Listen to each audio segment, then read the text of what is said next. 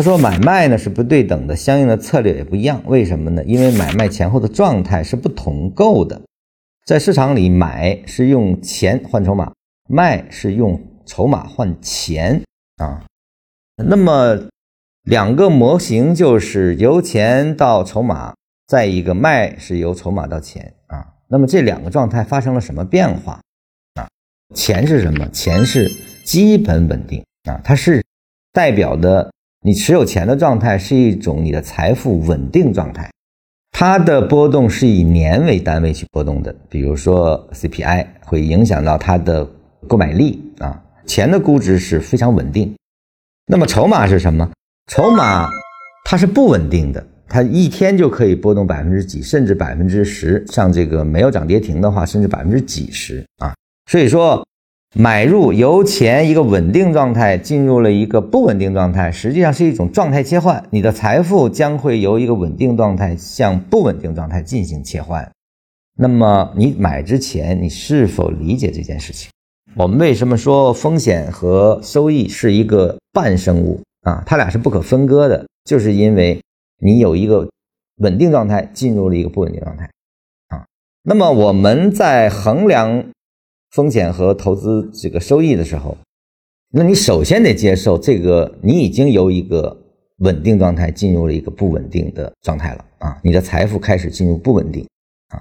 那么如果你天天盯着你的那个账户啊，那个账户本身就处于不稳定状态，你对它的衡量价值却是以这个稳定状态的钱啊，没买股票之前的那个状态去衡量的话。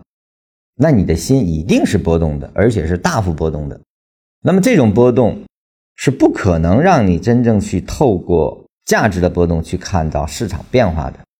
我们为什么说不能盯着账户？就是因为你盯着账户，你的逻辑思维底层里还对稳定有最强烈的诉求的时候，那你就无法接受这个不稳定值的价值波动。因此，介入前一定要衡量自己，我能接受多大幅度的。波动，这是一定要先说的啊。我们说控制风险，实际上就是控制波动值。你比如说，我只能接受我财富的百分之十以内的波动啊，十以上的波动我是不接受的。那好，你就要有一个硬性的止损，或者说你的仓位就要匹配出这个波动值所对应的那个范围啊。你比如说，我们操作的是一个比较稳步上台的，它的结构很稳定。就是走势的结构稳定啊，那我们很好的能够找到那个多头被破坏的状态的那个值域。那我们在这个情况下，哎，我可以安排我的对风险承受，其实是不稳定状态的那个接受度。我们通过这个，我可以布局我的交易啊。那么如果它这个波动很大啊，像一些热点票啊，它一天的波动可能就百分之二十。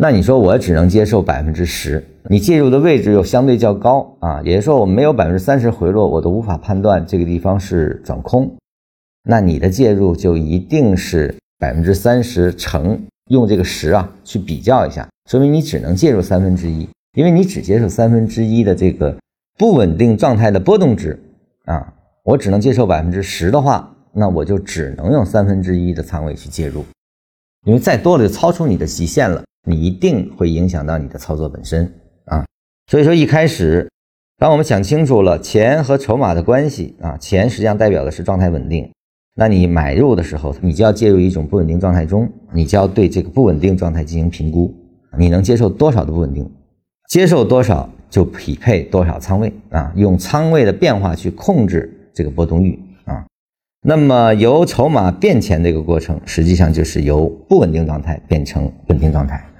那么钱如果稳定，你又不想让它变成不稳定，那就实际上是不能投入交易的啊。那也就是说，筹码变成钱之后，你一定要找到那个抑扬复始的那个阶段之后，我们再介入，因为它可能更容易带来我们正向的波动啊，而不是负向波动。